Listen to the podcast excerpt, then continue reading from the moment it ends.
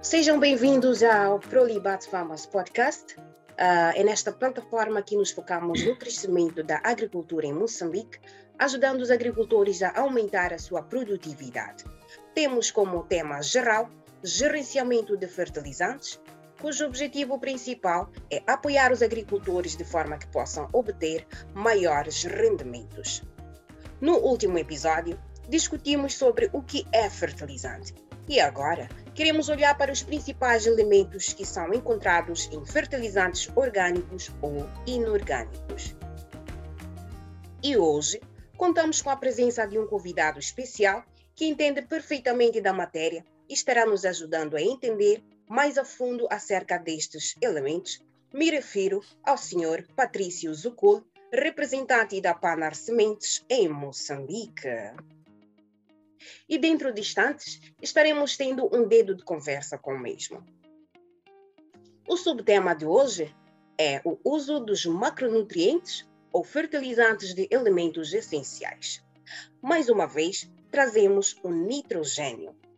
De nitrogênio, potássio e fósforo, o nitrogênio é um dos mais escassos no solo.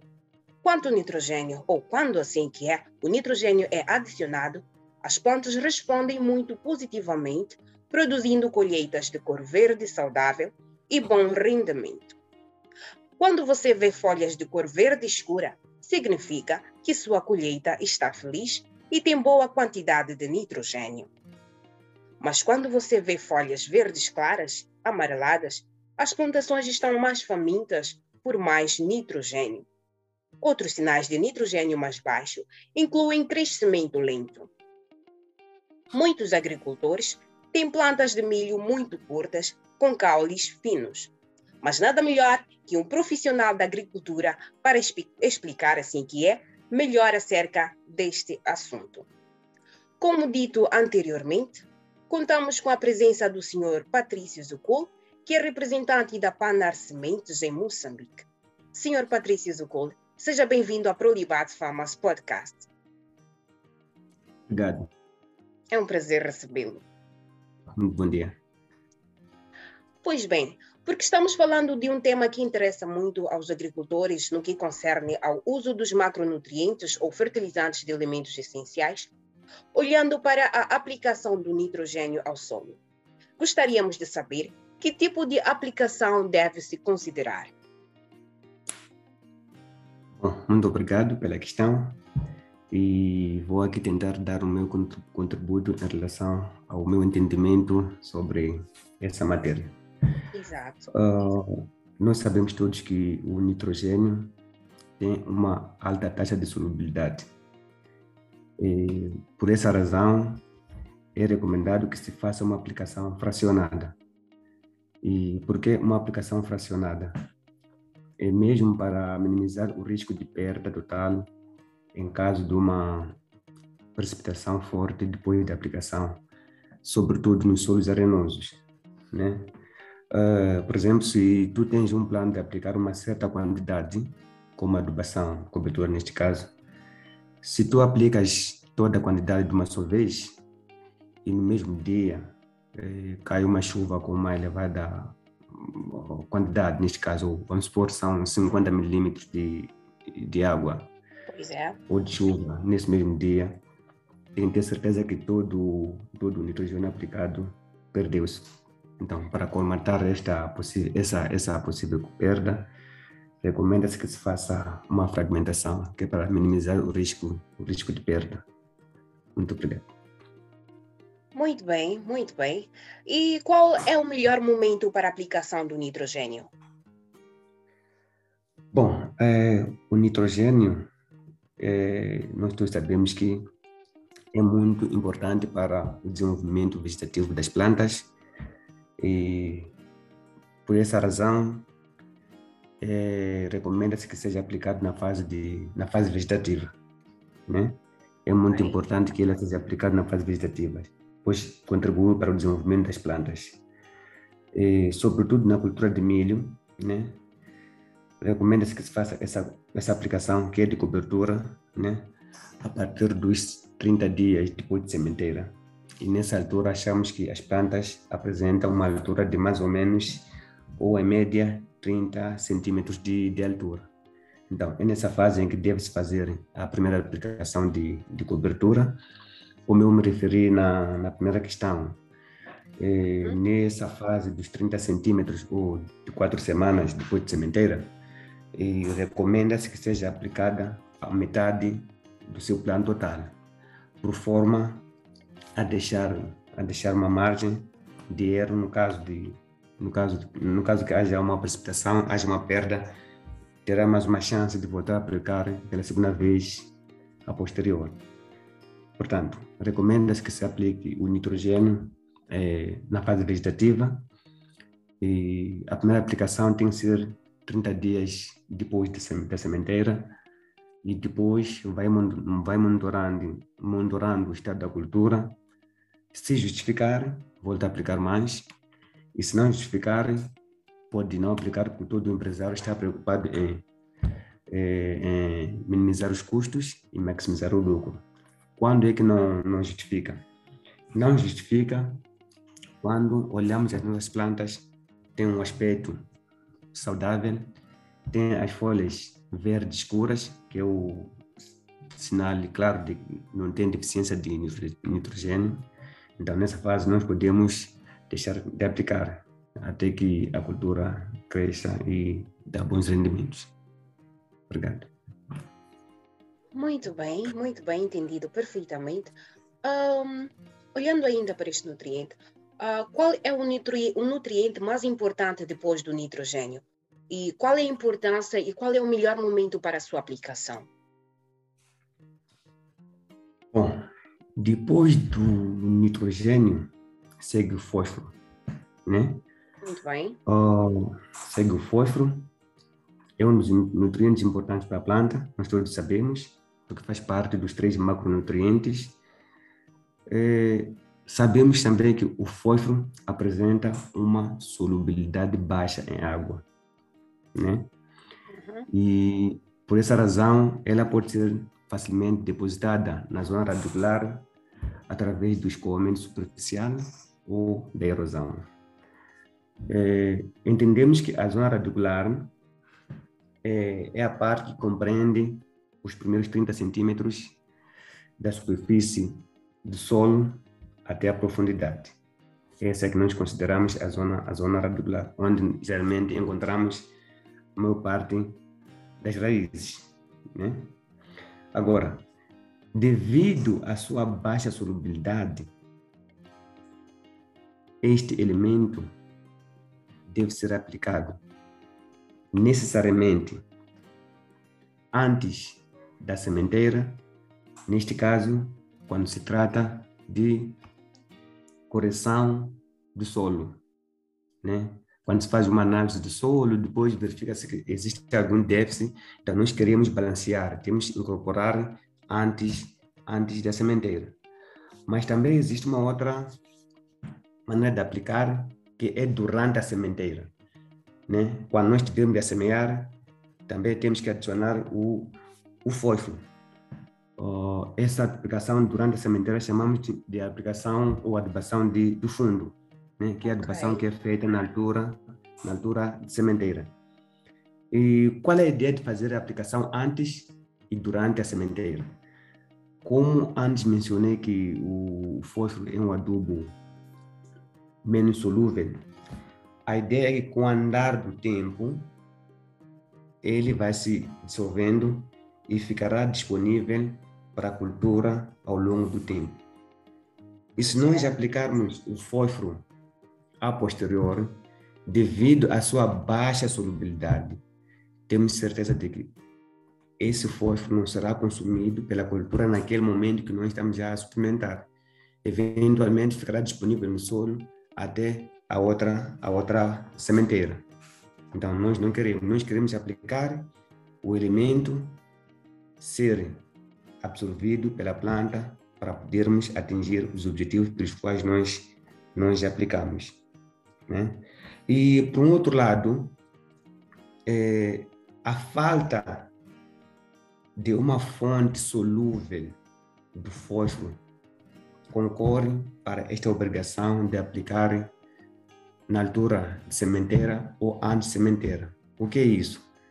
É, no caso de nitrogênio e potássio, nós sabemos que existem adubos solúveis que são aplicados hoje e pouco tempo depois começa a reação e os elementos ficam disponíveis na, eh, nas plantas, o que não acontece com fósforo. As formas disponíveis de fósforo são sempre insolúveis, né? por exemplo, o caso do NPK, então tem que ser aplicado na altura de sementeira e uma outra fonte do fósforo tem que ser aplicado para a correção do solo, tal forma que o elemento seja dissolvido e fique disponível ao longo, ao longo do ciclo da cultura. Obrigado. Muito bem, muito bem, muito bem explicado aqui. Uh, tendo em conta uh, todos estes aspectos e um, mencionando também os, os, episódios anteriores que se debruçava sobre o mesmo tema, uh, percebemos a necessidade de se calcular a quantidade de fertilizante a se aplicar ao solo. E a questão que surge é: qual é a regra geral para calcular a quantidade de NPK ou nitrogênio, fósforo e potássio ao solo? Bom, é, essa questão parcialmente respondi é, na, na, na, primeira na, na questão anterior uhum. e vou simplesmente dar algum subsídio em relação à, mesma nesta, nesta nova questão. Pois é. é dizia que entre os três macronutrientes, falando do nitrogênio, fósforo e potássio, o fósforo é o único elemento que dificilmente encontramos uma forma solúvel para ser, para ser suplementado. Portanto, havendo dois elementos que dão opção de se adicionar durante a fase vegetativa e um elemento que não tem opção de ser suplementado, naturalmente, esse elemento considerado fator mínimo é o fator que sempre cria dificuldade. Razão pela qual eh, nós temos que tomar em conta o fósforo. Dos três elementos, nós temos que primeiro determinar a quantidade do fósforo que é necessária para ser adicionada. Por quê? Porque se nós não conseguirmos satisfazer o nitrogênio, o nitrogênio e potássio, temos a opção de adicionar durante a fase vegetativa. Agora, o cálculo é, não é assim muito estático. Né? O cálculo depende da fonte desse mesmo fósforo.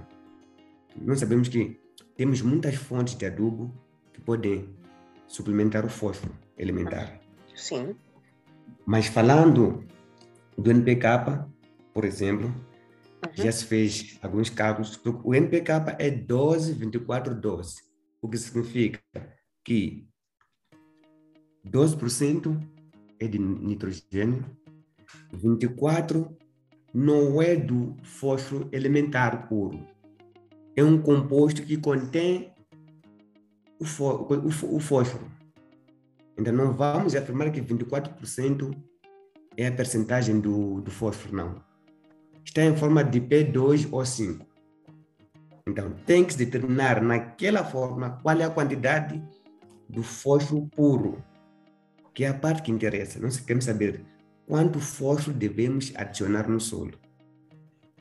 Portanto, dos cálculos feitos, encontramos um fator de correção, que é 0,44 vezes os 24%.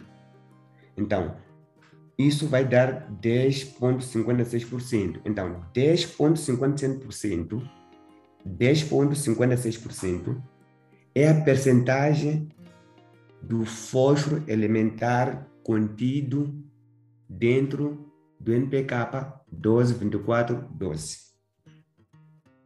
O que já facilmente podemos determinar qual é a quantidade do fósforo elementar num saco de 50 quilos.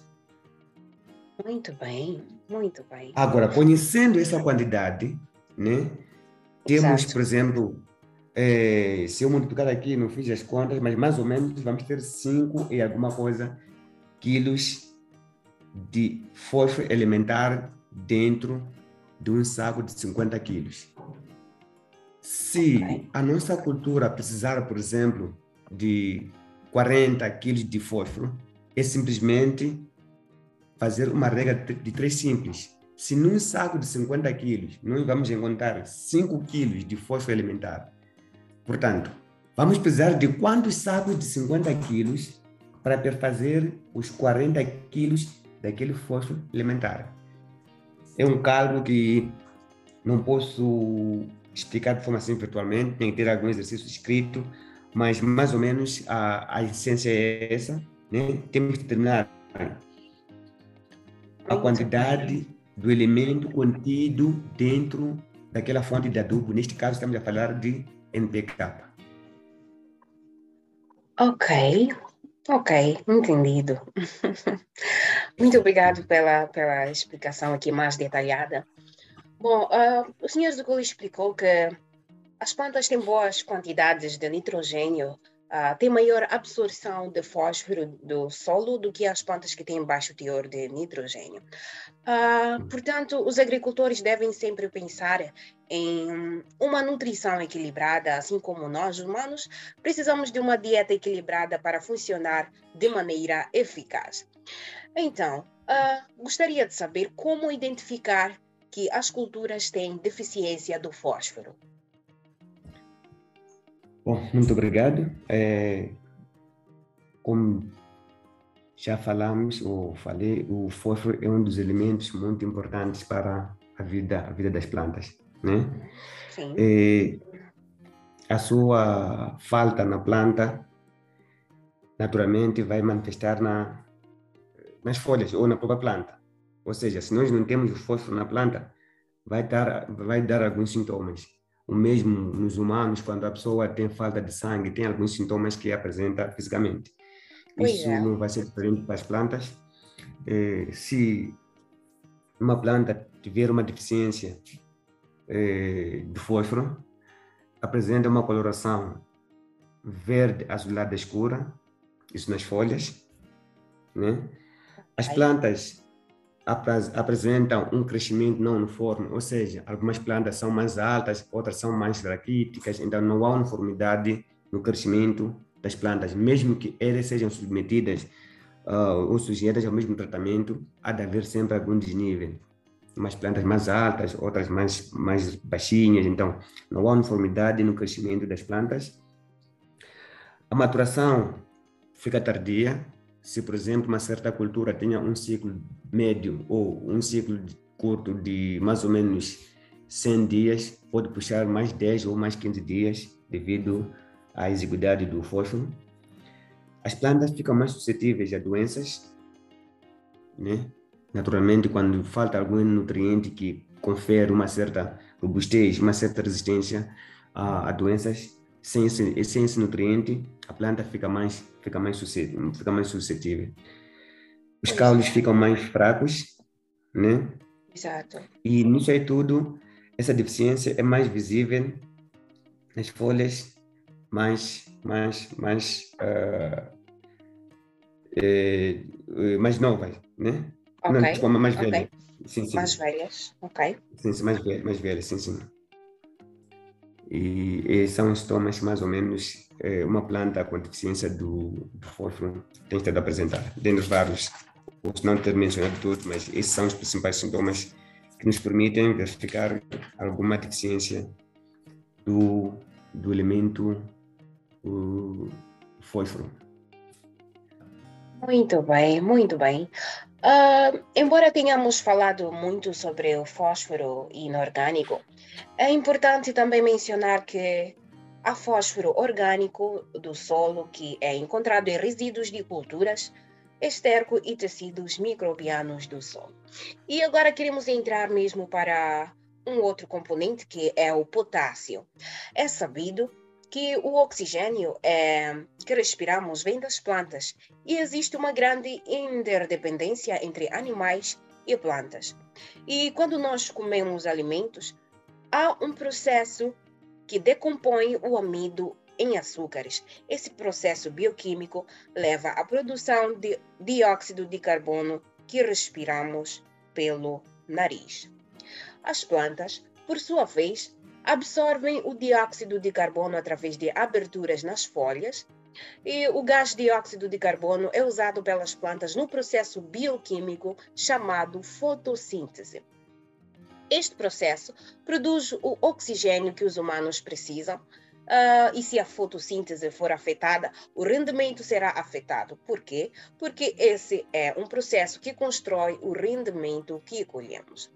Então, mais uma vez com a senhora Patrício Zucole, nós gostávamos de entender por que as plantas precisam do potássio. Uh, em princípio, uh, já é sabido que todos os elementos são importantes para as plantas e, e cada um deles tem o seu papel e o caso do potássio também não será, não será exceção, tem um papel importante naturalmente. Aliás, faz parte dos três macronutrientes ao lado do fósforo e do nitrogênio. O potássio nas plantas tem um papel muito importante. Nós todos respiramos, né? as plantas respiram, nós respiramos, os animais respiram. Então, para as plantas, eh, o potássio desempenha um papel importante nesta nessa atividade das plantas. Por quê? Porque é responsável pela abertura e fechamento dos poros dos estomas durante o processo de fotossíntese. É. Quando acontecem as trocas, as trocas gasosas, uhum. o potássio é responsável em induzir a abertura e o fechamento de estomas, que é para dar espaço à fotossíntese. E, por um lado, serve como um catalisador, né? Um catalisador para ativar uma das enzimas na síntese de quê? Das proteínas. Também no transporte de açúcares, nós temos um sistema de transporte na planta, para, para as diversas partes da mesma planta. Então, para que o processo de transporte dos açúcares aconteça, precisamos que, ou é preciso que o, o, o potássio esteja lá presente para poder ativar o sistema. Está lá como um catalisador. Também catalisa o processo de metabolismo do nitrogênio do carbono. Muito bem. Da naturalmente. Exatamente. E aumenta a não percebi? Pode continuar, fica à vontade em continuar, por favor. Ah, obrigado. Sim, sim. Então, só, era só para terminar que, além disso, também aumenta a produtividade e a qualidade dos frutos. Promove o crescimento também das raízes uh, da mesma planta. Além dessa parte da fotossíntese, aumenta a produtividade, aumenta a qualidade dos frutos produzidos pela, pela, pela planta. Obrigado. Muito bem, muito bem. Pois é, ah, porque o tempo não para, estamos chegando ao fim de mais um episódio da Prolibat Famas Podcast. Senhor Patrício Zacul, muito obrigado pela sua participação. Foi um prazer aprender de uma figura tão estimada e esperamos recebê-lo e aprender mais vezes. Muito obrigado. Eu que agradeço pelo convite. Espero que tenha respondido cabalmente as questões todas que foram colocadas e reitero a minha disponibilidade para os próximos programas. Este foi o primeiro de tantos que por aí vem. Pois é. Acredito que vamos poder trabalhar e vamos cada vez mais melhorar. O que desta vez não ocorreu bem, acredito que no próximo programa vamos poder limar e afinar a máquina que é para poder tudo correr bem. Mas acredito que temos tudo para andar. Muito obrigado. Pois é, pois é. Assim ficou a intervenção do Sr. Patrício Zugul, o representante da Panar em Moçambique. E fica mais uh, para trás, assim que é, mais um episódio da Prolibas Famas Podcast. Uh, neste episódio, abordamos sobre o uso dos macronutrientes ou fertilizantes de elementos essenciais, onde contamos com a presença do Sr. Patrício Zucol, o representante da, da Panar em Moçambique, uh, que explicou-nos detalhadamente sobre a aplicação dos fertilizantes NPK, nitrogênio, fósforo e potássio no solo, sua importância, ação e quantidade que deve ser aplicada ao solo. No próximo episódio, estaremos aprendendo com os agricultores ou como os agricultores devem usar ou gerenciar os fertilizantes. Esse é um tema muito, muito interessante. Então fique atento e para mais informações temos à disposição o e-mail info@prolibats.com e também pode ligar para o número 20 100 036 ou 87 191 9991. E é desta forma que nos despedimos com promessas de cá voltar no próximo episódio.